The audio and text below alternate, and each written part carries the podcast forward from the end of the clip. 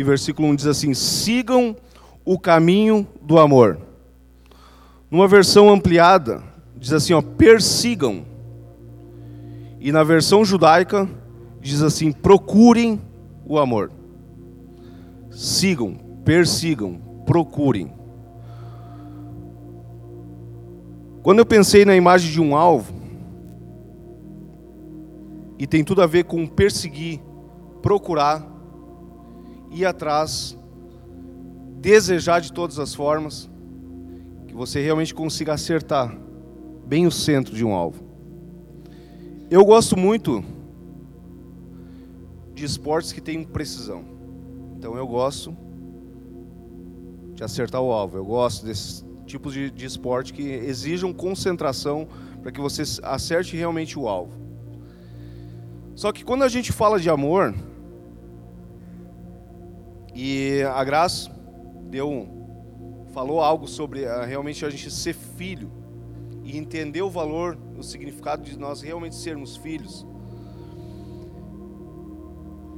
E Jesus, ele é a fonte do amor. Então, quando a gente fala em, em perseguir um alvo, em procurar um alvo, a gente está falando em acertar o centro desse alvo. O centro desse alvo é o amor. Porque tem um versículo que diz assim: que Deus amou o mundo, Ele amou, que Ele deu o que Ele tinha de melhor. Ele deu o que, o que Ele tinha de melhor, Ele deu por minha causa e por sua causa. Por isso nós estamos aqui. Porque Deus entregou o que Ele tinha de melhor. E hoje nós estamos aqui, só que muitas vezes o nosso alvo, quando a gente fala em, em alvo, e se eu perguntar para você qual é o seu alvo, você vai citar vários. Assim como eu também tenho vários alvos, tenho objetivos. Mas o alvo principal que nós temos que acertar em cheio, que é o que nós vamos falar aqui nessa noite, está nessa segunda figura. Preste bem atenção. O alvo certeiro. O amor. Quando a gente fala em amor nos dias de hoje, parece um negócio tão né, tá tão banalizado que quando as pessoas falam em amor, a gente pergunta: o que você está querendo? Qual é a tua intenção? Quem é casado sabe bem, né? Você faz um agrado para a esposa, daí tu faz todo, né? Um, poxa, hoje eu vou surpreender. E daí quando tu surpreende, ela diz assim: o que, que tu está querendo? Mas eu sei que isso só acontece lá em casa, né? não é em outros lugares não acontece. Mas por quê? Porque hoje está tão banalizado que quando a gente fala em amor, as pessoas pensam em segundas intenções, pensam em interesses próprios, o que vão querer de mim, o que estão pensando, por quê? Porque está banalizado. As pessoas não acreditam mais no amor. Ou não é verdade? Ou penso, o que será que vão me sugar dessa vez, porque estão dizendo que me amam? Mas quando a gente fala no amor do Pai, a gente está falando de um amor puro e verdadeiro. De um Deus que é tão grande, que criou eu e você, com um propósito específico nessa terra. Mas as circunstâncias, o que acontece no decorrer, faz muitas vezes nós perder esse alvo principal que é o amor. E o que eu acho mais fantástico é que Deus ele nunca sai do lugar onde ele está, mas nós saímos. E nós perdemos muitas vezes esse alvo. Tem um versículo que diz assim em Marcos, nós vamos, eu vou só citar alguns versículos, tá? Você pode anotar para ler em casa, para a gente poder ganhar tempo. Marcos 8:35 diz assim: E por se multiplicar a iniquidade, o amor de muitos esfriará. Que é o que a gente está vivendo hoje. As pessoas agindo com segundas intenções, agindo, querendo tirar proveito de situações, e aí, por causa de situações que acontecem, pessoas estão desacreditadas. E talvez, a gente está falando de pessoas talvez que vêm de outras igrejas machucadas, que venham de outras denominações com problemas de feridas mal resolvidas, talvez por causa de liderança, pelo que aconteceu no passado, enfim, por várias situações. Mas quando a gente fala do amor de Deus, a gente não fala de amor dos homens. A gente fala de um amor puro e verdadeiro, daquele que se entregou por mim e por você. E quando a gente fala em ser filho, entender o significado que nós somos filhos, nós somos herdeiros daquilo que o papai deixou para mim e para você. Muitas vezes nós não usufruímos do que Deus tem para nossas vidas, porque não entendemos o valor de ser um filho. O filho, ele tem liberdade na casa do pai. Lá em casa, às vezes, tem que até puxar a orelha, porque tem liberdade demais. Deus tem que dar uma corrigida. Mas por quê? Porque ela, a Rafaela se sente em casa, é a casa do pai, é a casa da mãe. Eu me sinto em casa, eu me sinto amado, protegido. É assim que ela se vê. E por isso ela tem essa liberdade. E quando a gente fala de um Deus Pai, a gente fala de pessoas que não conseguem ver Deus como um pai amoroso, não conseguem ver esse Deus amoroso. Talvez por situações, o que aconteceu no passado, ficou traumas e aí eu não consigo olhar Deus como meu pai, aquele que me ama. Eu não consigo me entregar como verdadeiramente como um filho, podendo confiar inteiramente no pai.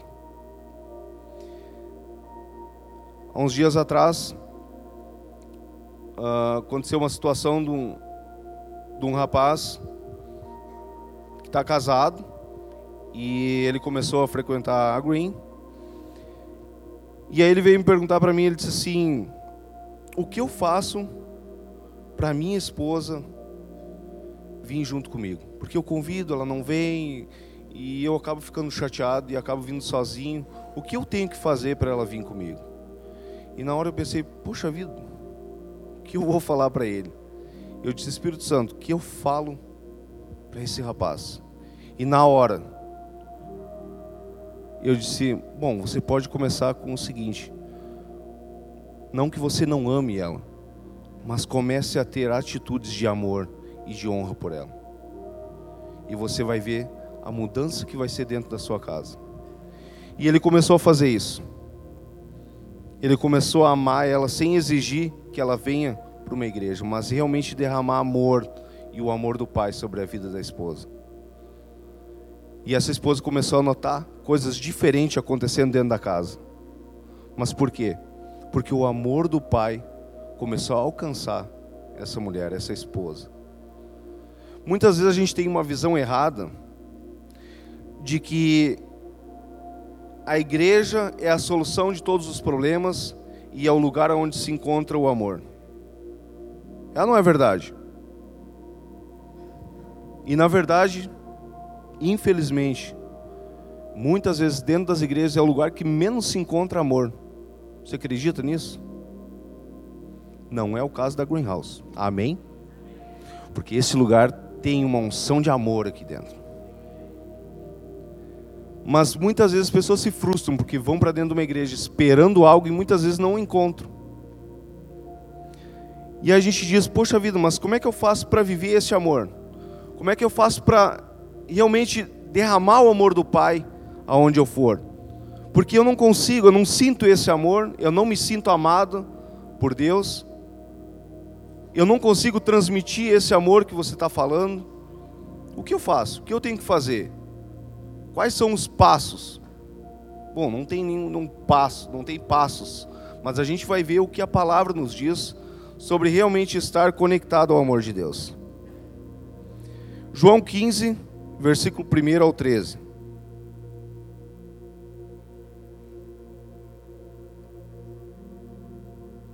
Eu não vou ler toda essa passagem, mas eu vou ler alguns versículos. João 15,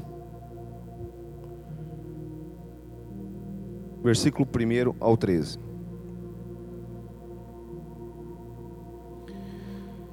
O versículo, na, na verdade, eu vou começar no 5, tá?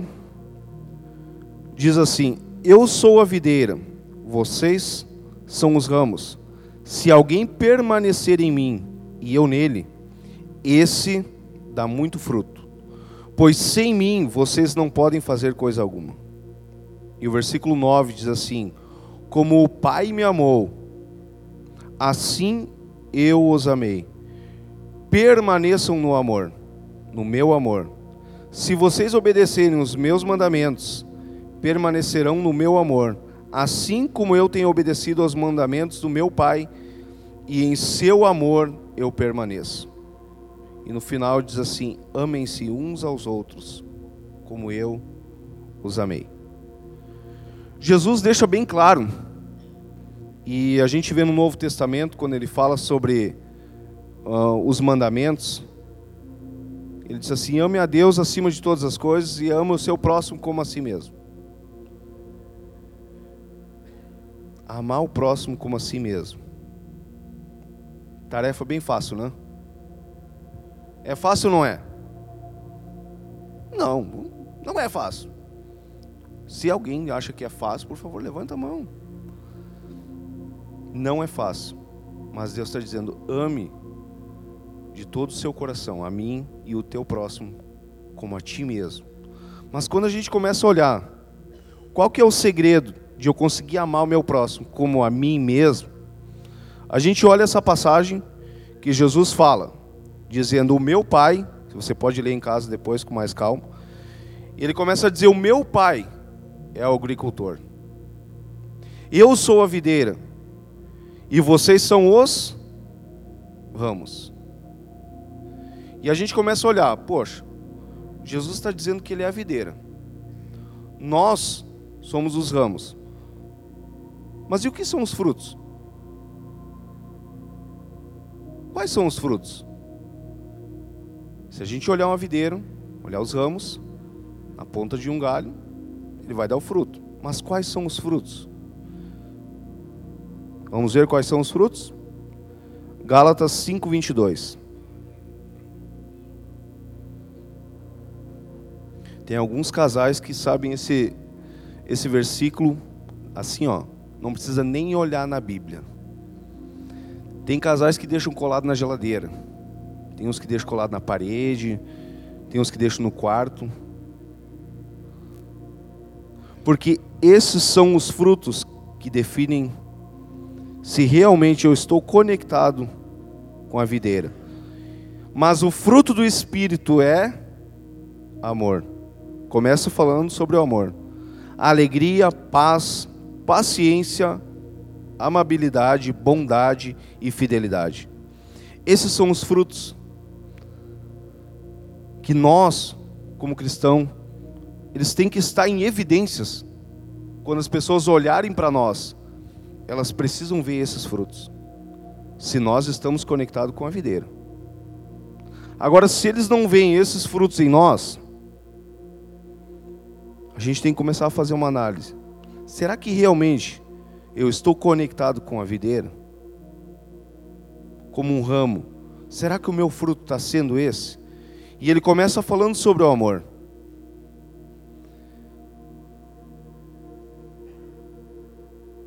E quando a gente olha dos frutos transparecer, a gente, eu brinquei sobre relacionamento, porque realmente num relacionamento é onde mais a gente precisa colocar em prática esses frutos. É não é verdade? Porque quem conhece bem a gente, senão a nossa família? É você diz assim: eu tenho esses frutos. Você quer saber como saber se uma pessoa tem esses frutos? Pergunte para quem convive com ela todos os dias. Você vai saber se esses frutos estão em evidência. A paz, a alegria, a paciência, a amabilidade, a bondade e a fidelidade, mas o primeiro é o amor. Quando nós falamos sobre os frutos, nós estamos falando de um cultivo. Nosso pastor tem ministrado sobre as sementes, sobre cultivar as sementes. Você não decide hoje, a partir de hoje eu vou amar amanhã eu estou amando todo mundo. Isso não é assim que funciona. Poderia, Mas quando a gente fala em amar, a gente está falando em realmente colocar o nosso coração, conectar ele na videira, e que os frutos possam dizer se realmente eu estou conectado a essa videira. Mas os frutos são evidência. Se as pessoas olham para mim e elas não conseguem enxergar esses frutos, alguma coisa está errada. Eu preciso fazer uma análise. Será que eu não perdi o meu foco? Será que o alvo está sendo realmente o amor? Eu preciso fazer essa análise. Nós precisamos permanecer no amor do Pai. Os frutos são consequências de um cultivo que eu começo a exercer todos os dias. Esse cultivo é quando surgem situações que exigem que eu tenha paciência, que exijam que eu tenha amor pelo próximo, que exija que eu tenha alegria. E uma das ferramentas que nos leva a realmente a colocar em prática e a viver esses frutos é o discipulado. O discipulado, e graças a Deus pelo meu discipulador, porque ele me confronta em amor, mas ele confronta mesmo. Mas eu agradeço ao meu discipulador porque eu entendo hoje que o confronto faz a gente crescer. A grande questão é que a gente quer gerar um fruto e quer que as pessoas enxerguem o fruto em nós sem passar por um processo de mexer na terra, de mexer nas podas, para que venha um fruto saudável. A poda é a parte que mais dói mas é a parte que mais faz a gente crescer. Quando a gente fala em confrontar, não é porque a gente quer o mal. E eu vejo pela Rafaela. Quando eu confronto ela, parece que dói em mim, mas eu sei que eu preciso confrontar ela. Mas por quê? Porque eu quero o mal dela? Não. Porque eu amo ela. Eu amo tanto ela que eu daria a minha vida por ela. E eu amo quando eles dizem: Como tua filha é linda. E logo depois eles dizem: É a cara do pai. Eu amo quando eles dizem isso. Mesmo que eles se arrependam depois. Mas eu amo a minha filha, por isso eu corrijo ela.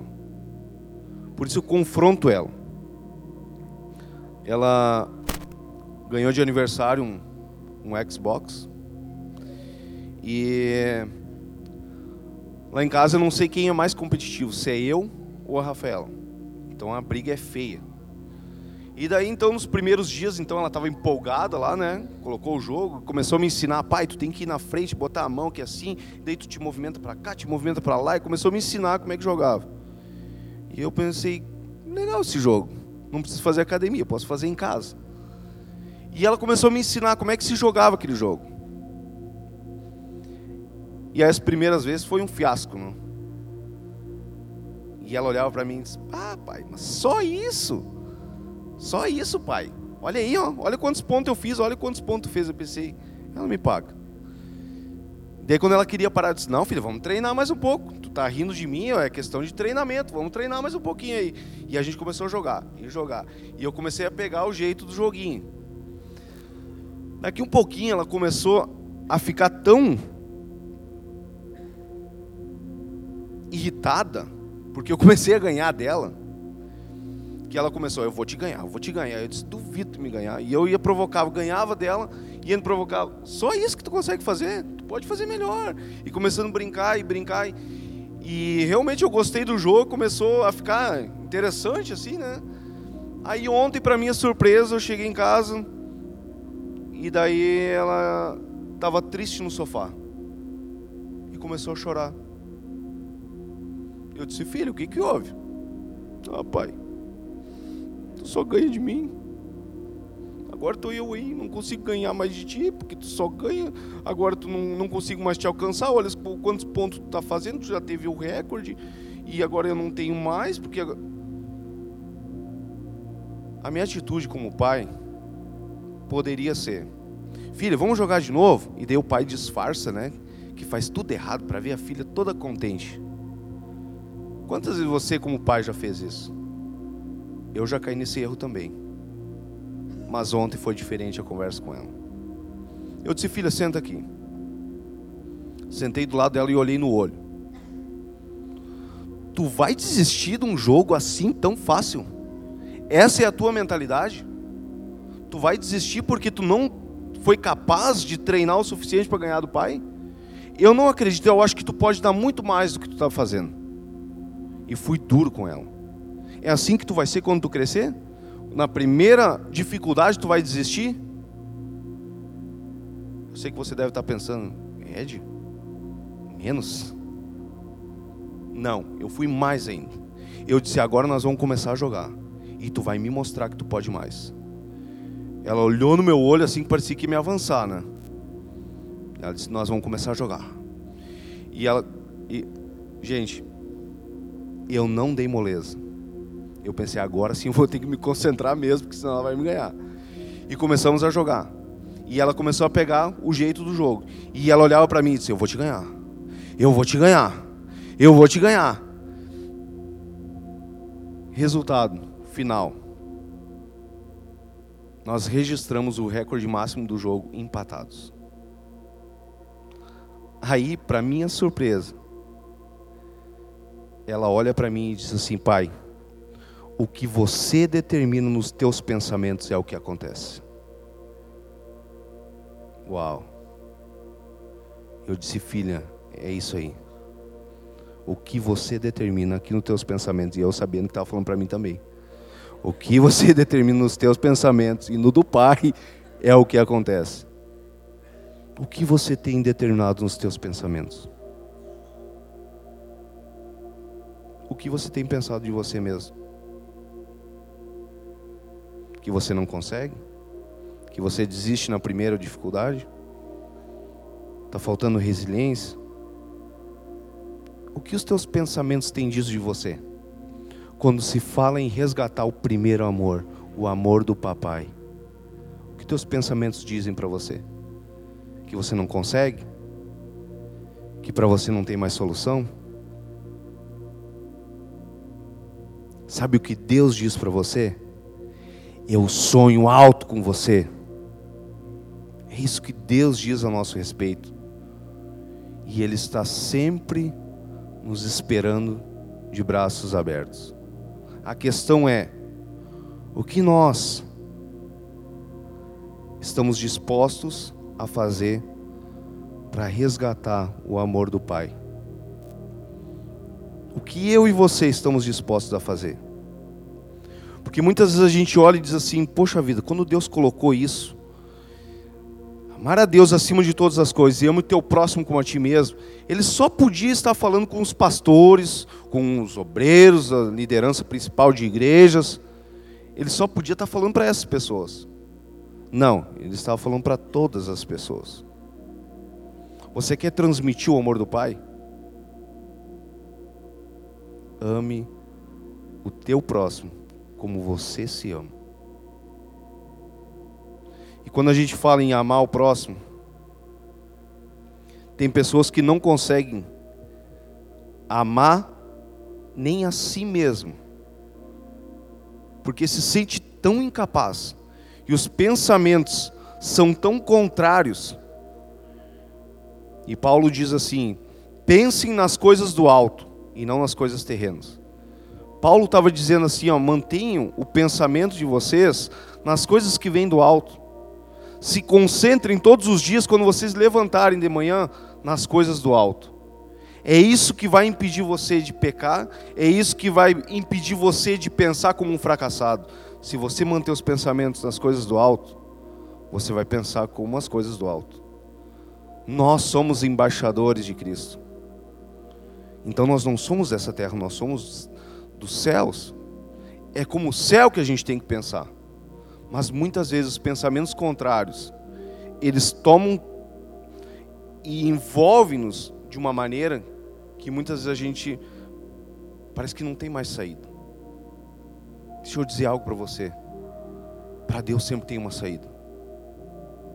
Para Deus sempre tem uma saída. Tudo depende para onde você está olhando. Qual tem sido o teu foco? Tem pessoas que dizem: como é que eu posso servir o meu próximo? Como é que eu posso amar o meu próximo? Bom, começa servindo ele. E aqui eu quero honrar a vida dos nossos voluntários. Eu, queria, eu gostaria que todos ficassem de pé, os nossos voluntários. Por favor, fique de pé.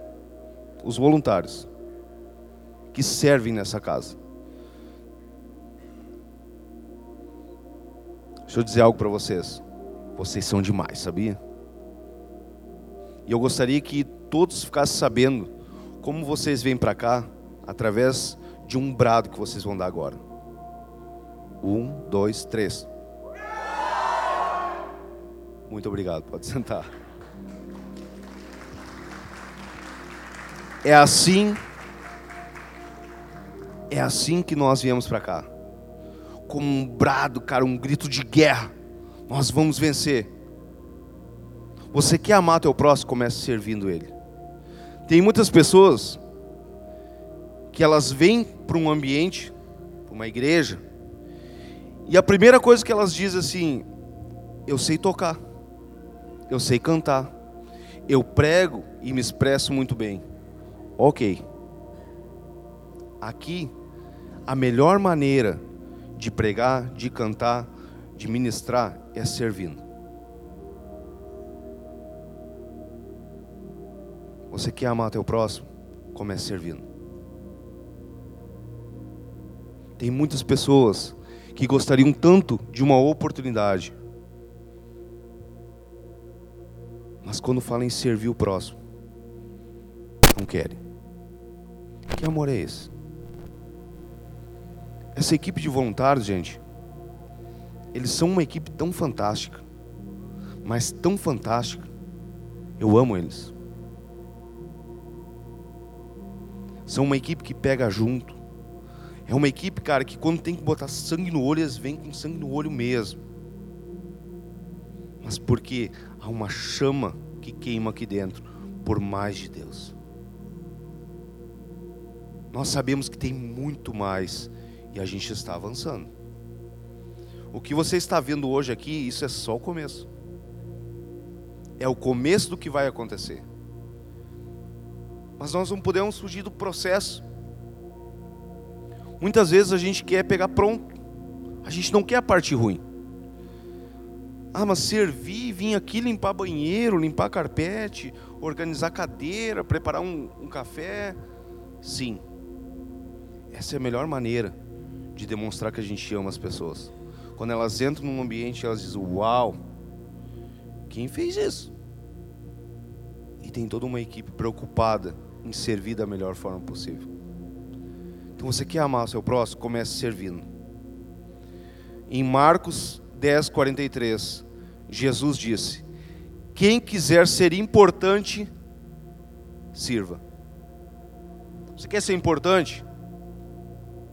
Sirva. Por isso que um dos nossos valores é amor e serviço. Porque realmente nós entendemos que demonstrar e derramar amor ao próximo é podendo servir ele da melhor forma possível. Você que não é voluntário ainda, você não sabe o que você está perdendo. É ou não é verdade? Você não sabe o que você está perdendo. Mas fique tranquilo, vai ter uma oportunidade para você. Eu sei que você deve estar chateado, mas fique tranquilo vai surgir uma oportunidade que vai abrir o treinamento de voluntários. Cara, não pensa duas vezes, vai. É a melhor decisão que você vai ter na sua vida. Eu vou servir nessa casa. Amém? Quando a gente fala em amar, e falei um pouquinho sobre realmente a gente demonstrar e quem conhece se realmente nós amamos, são aquelas pessoas que estão próximas de nós os nossos familiares. Eles podem falar de mim muito melhor do que vocês. Eu não convivo todos os dias com vocês. Mas graças a Deus eu tenho a André que me atura todos os dias. E louvo a Deus pela vida dela. Não estou brincando. Eu sei que é uma honra para ela estar comigo também. entendo isso. Mas ela me conhece muito melhor do que vocês. Se eu digo assim, eu, eu levo o amor de Deus. Se você perguntar para ela e para minha filha, elas vão dizer se realmente eu carrego o amor de Deus ou não. O que a sua família diz de você? O que as pessoas próximas dizem de você?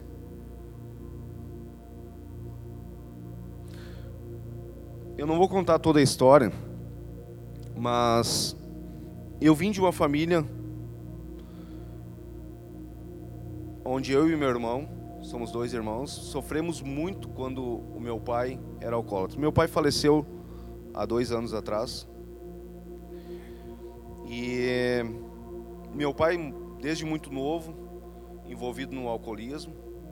E eh, eu e meu irmão passamos por situações muito delicadas na nossa infância e adolescência.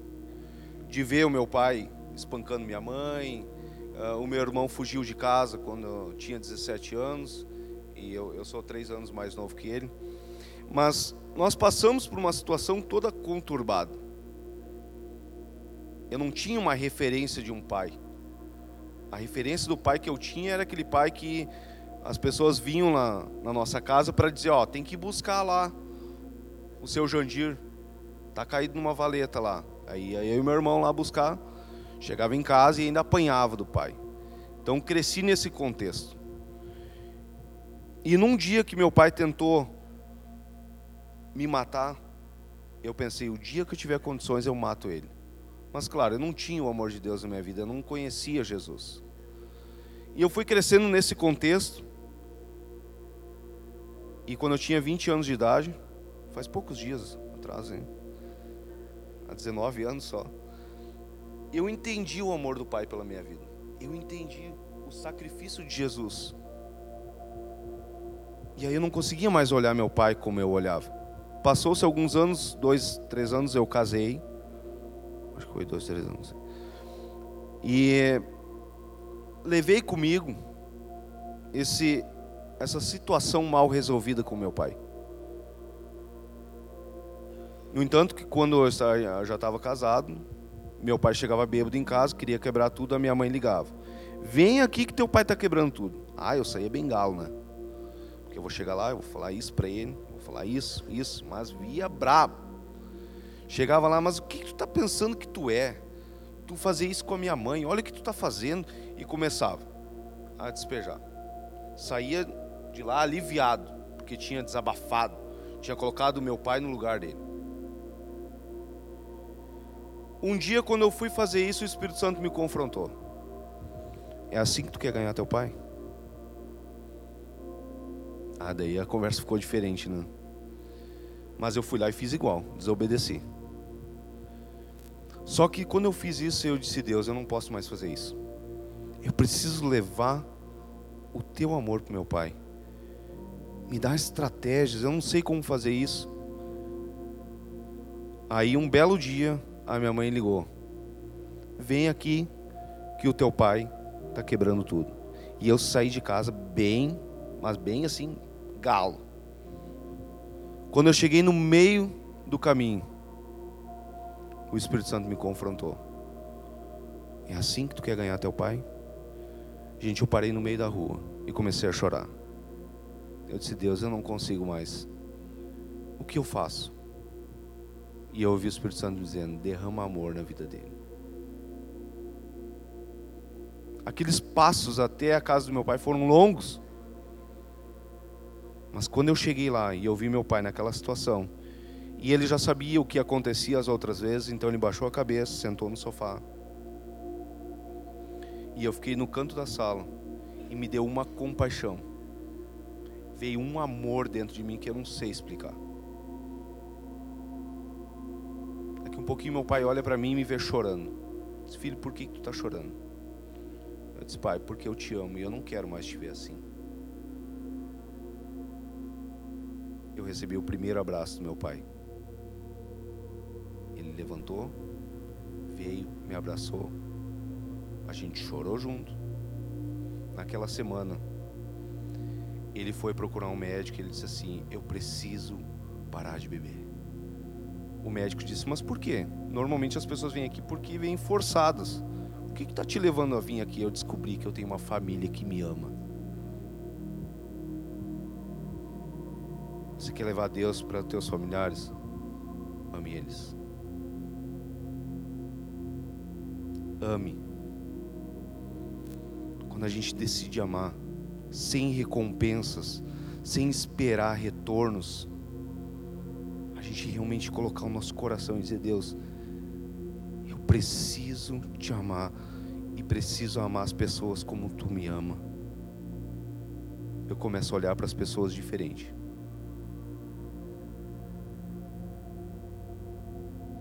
Tem muitas pessoas que hoje, quando falam em amor, eles dizem: Isso aí é utopia. Não tem como viver esse amor. Mas o Pai está dizendo: Tem. O Pai diz: Tem sim. Depende de onde você coloca os teus olhos. Para onde você está olhando? Semana passada, o Espírito Santo falou comigo de uma forma um exemplo bem simples. Tem uma escada na nossa casa e eu fui buscar uma jarra de leite e a jarra ficou um pouco cheia, transbordando. E eu disse: Puxa vida, mas como é que eu vou levar isso sem transbordar? E peguei aquela jarra e comecei a dar passos bem lentos, né? Mas com o olho aqui assim que não nem piscava. Né? E subi aquela escada assim que parecia que estava pisando em algodão. Quando cheguei lá em cima não tinha caído uma gota. Mas aí o Espírito Santo me ministrou algo. Quando você está focado naquilo que você quer fazer e o teu alvo é bem definido, você não presta atenção nas dificuldades que estão ao redor. Muitas vezes nós tiramos o nosso olhar do alvo e aí as dificuldades do dia a dia, as situações que acontecem, nos levam a lugares que a gente não gostaria porque os nossos olhos não estão fixos no nosso alvo. E a pergunta que a gente tem que fazer: será que os meus olhos estão fixos no alvo? Eu preciso me questionar para onde eu estou olhando. E eu sei que você deve estar fazendo esse, essa análise dentro do, do seu cérebro, pensando para onde eu estou olhando, quais são os meus alvos. E eu sei que muitas pessoas hoje, talvez pessoas que perderam o alvo, perderam o foco durante muitos anos, o papai vai visitar você e você vai voltar a olhar para o alvo. O papai está aqui hoje. O papai está aqui. E aonde o papai chega, ah, fica bem divertido. Yes? grande problema é que muitas vezes nós passamos tempo da nossa vida perdendo tempo com situações que não nos levam a lugar nenhum. E eu tenho colocado isso em prática na minha vida. É todos os dias. Eu preciso manter meu olhar no foco todos os dias. Todos os dias. Quando eu levanto de manhã, eu preciso me conectar com Deus e saber que o meu alvo para aquele dia precisa estar bem definido. Eu tenho os meus afazeres, eu tenho as minhas situações, mas eu não posso perder meu alvo. Os meus olhos precisam estar fixos no alvo. Quando a gente fala em serviço, né, nós falamos de realmente servir. Se você quer demonstrar amor pelo seu próximo, sirva. Sabe o que é o mais legal de tudo quando a gente fala de, de ser uma equipe de voluntários? É que a gente consegue perceber e ver o amor e o serviço em cada um. Mas a gente consegue perceber aonde está o coração, sabe quando? Quando a gente, como liderança, erra com o voluntário. Quando a gente erra, a gente vê onde está o coração. Porque são duas atitudes. Eu posso saber, poxa, erraram, mas isso não fala de mim, fala da situação. E eu permaneço no lugar onde Deus me colocou. Ou eu posso dizer, erraram comigo. Não, isso é inadmissível. Então eu saio dessa equipe porque me machucaram. Gente, nós não somos perfeitos. Mas quando isso acontece com uma pessoa que serve, ela está dizendo: Eu sou perfeito. E eu encontrei uma equipe que não é perfeita que nem eu, então eu tenho que ficar fora, porque eu sou perfeito. Nós somos falhos. Mas a gente não pode desistir na primeira dificuldade. Quando as coisas acontecem contrárias ao que eu estou imaginando, eu não posso desistir. Mas eu sempre tenho que perguntar: Deus, para onde você está me levando a olhar? Aonde estão os meus olhos? Aonde eu estou focado? Será que eu estou focado mais na dificuldade?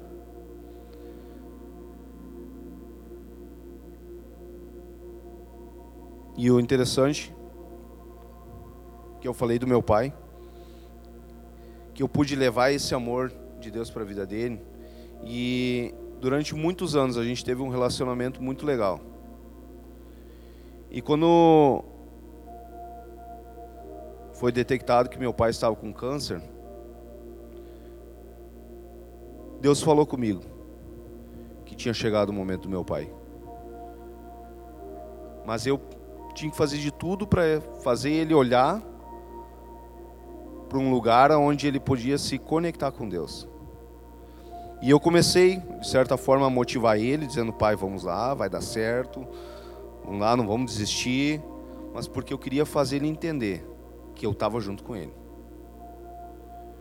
E o mais interessante, que o amor do pai, ele alcança as pessoas de uma forma tão incrível. Umas duas semanas antes de meu pai falecer, eu estava no hospital com ele, e ele me disse assim: se for a minha hora, eu estou preparado. Eu disse: Uau! É ruim de perder alguém? É ruim. Ninguém gosta de perder. A gente fica com a saudade, mas a esperança de ver um dia na glória. É isso que nos alimenta. Essa vida aqui, ela é passageira, mas lá é eterno. E quando a gente fala em pensar nas coisas do alto, a gente está pensando em coisas que são eternas e não passageiras. O grande problema é que a gente fixa tanto o olhar nas coisas passageiras e esquece das eternas. E Deus está nos chamando para entender que nós precisamos nos conectar à videira. Mas como é que eu me conecto com a videira? Bom, o segredo de se conectar com a videira é um só. Se chama lugar secreto. Esse é o lugar de se conectar com a videira. Mas eu tenho, eu preciso ir para esse lugar sabendo que eu não estou indo para negociar com Deus, mas eu estou indo para deixar Deus trabalhar em mim, para que realmente o amor dele transborde através da minha vida. No momento que eu vou com o meu coração com segundas intenções, poxa, Deus conhece o meu coração como ninguém, muito melhor do que eu mesmo. Aí vou eu querer enganar Deus. Parece uma coisa tão sem noção, né?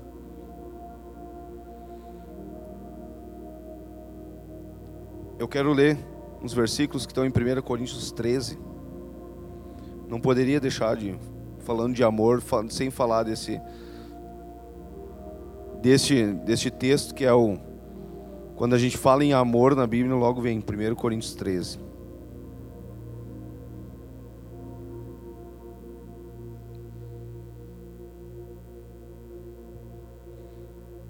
Do 1 ao 3. Diz assim: Ainda que eu fale a língua dos homens e dos anjos, se não tiver amor, serei como um sino que ressoa ou como um prato que retine. Ainda que eu tenha o dom de profecia e saiba todos os mistérios e todo o conhecimento e tenha uma fé capaz de mover montanhas, mas não, se não tiver amor, nada serei. Ainda que eu dê aos pobres tudo o que possuo e entregue o meu corpo para ser queimado, se não tiver amor, de nada valerá. Quando a gente fala em viver uma vida com Deus, e a gente fala dos dons, que a gente tem que procurar os dons, os dons, eles são muito importantes. Nos fazem crescer, nos motivam, mas a palavra deixa muito claro que se não tiver amor, de nada disso tem valor. Não tem valor se eu não conseguir amar as pessoas. Quando uma pessoa me diz assim, eu queria tanto dom de poder ser um mestre, de poder ser um, um profeta, de poder ser um, um evangelista. Tá, a pergunta que eu faço é: por quê? Por que você quer um dom?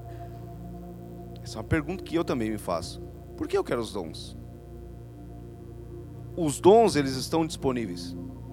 A questão é: qual é a intenção do meu coração e por que eu desejo ter os dons? Essa é uma pergunta que a gente precisa se fazer todos os dias. Por que eu quero ter o dom de profetizar? Mas a palavra deixa muito claro. Paulo fala: se você não tiver amor, isso não tem valor nenhum. Então a gente precisa entender que o que mais importa é o amor. Se não tiver amor,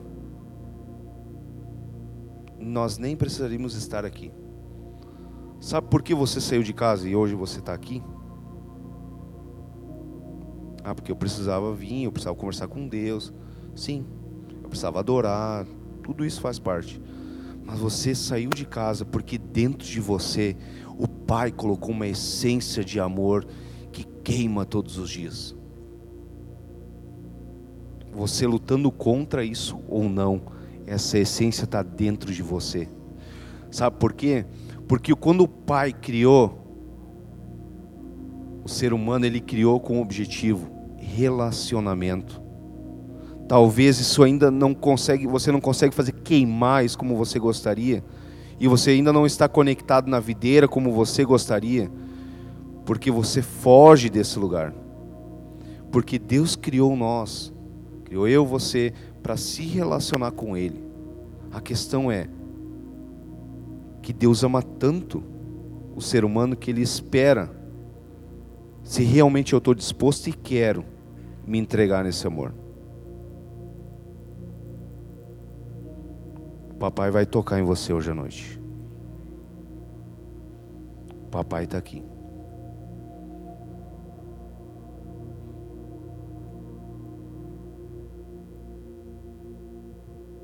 Tem pessoas que são apaixonadas por Jesus, ou já foram apaixonadas, e hoje não conseguem mais viver essa paixão. Conversei com pessoas já que dizem assim, cara, não consigo mais ser aquela pessoa. Quando eu, quando eu me entreguei para Cristo, eu tinha uma fome, um desejo de ganhar o mundo. Mas com o tempo vai esfriando, vai esfriando, vai esfriando, e você consegue ficar até incrédulo daquelas promessas que você cria, que você ia transformar o mundo você começa a dizer: não, isso não é mais para mim. Eu passei da minha idade. Deixa eu dizer uma coisa para você: você não passou da tua idade. Vou repetir, tá? Você não passou da tua idade. Deus está te chamando hoje para um recomeço de relacionamento com o amor do Pai. Mas Deus ele ama tanto que ele espera esse sim de mim e de você e o pai está perguntando para você: você quer esse relacionamento profundo? Você quer ir para as profundezas? Você está disposto a ir para as profundezas? Não precisa responder para mim, você responde para você. Sabe por que eu falei de profundeza? Aperta o cinto que agora a coisa vai esquentar. Tá bem firme aí? Tá mesmo? Dá uma cutucada em quem está do lado assim. Presta atenção nisso. Presta atenção no que vai acontecer agora. Fica atento. Quando o Espírito Santo colocou algo no meu coração sobre esse tema, eu disse: Uau, Deus, mas eu vou falar sobre teu amor. Me confirma se realmente esse é o tema. Mas confesso para vocês que eu estava quase querendo que Deus falasse outro tema para me ministrar. E Ele não confirmou só uma vez, e nem duas, e nem três, mas quatro. E eu disse: Tá bom, Deus, parei de brigar. Vai ser esse tema. Mas para minha surpresa, ontem, a Rafaela acordou e disse assim: Pai, sonhei com a. E eu disse: Ai meu Deus. Ai, tá, filha. Sentei no sofá, sabia Deus. Vai... Na hora que ela falou isso, eu disse: Tem alguma coisa aí. E ela começou a falar: disse, Pai, uh, a gente estava indo para Green. E quando tava, tinha muita neve, ela começou, ela é muito expressiva, assim, que nem a mãe, expressiva. E ela começou a dizer, tinha neve, muita neve, assim, a gente chegou na Green e quando abriu a porta, dentro era a piscina aquecida. Eu disse, ai, ai, ai, pode ficar pior. Eu disse, é mesmo, filha? Ah, sim, pai. E daí estavam todos os flechas lá, na Green, e a gente tinha duas piscinas. Preste atenção, tá? Tinha duas piscinas.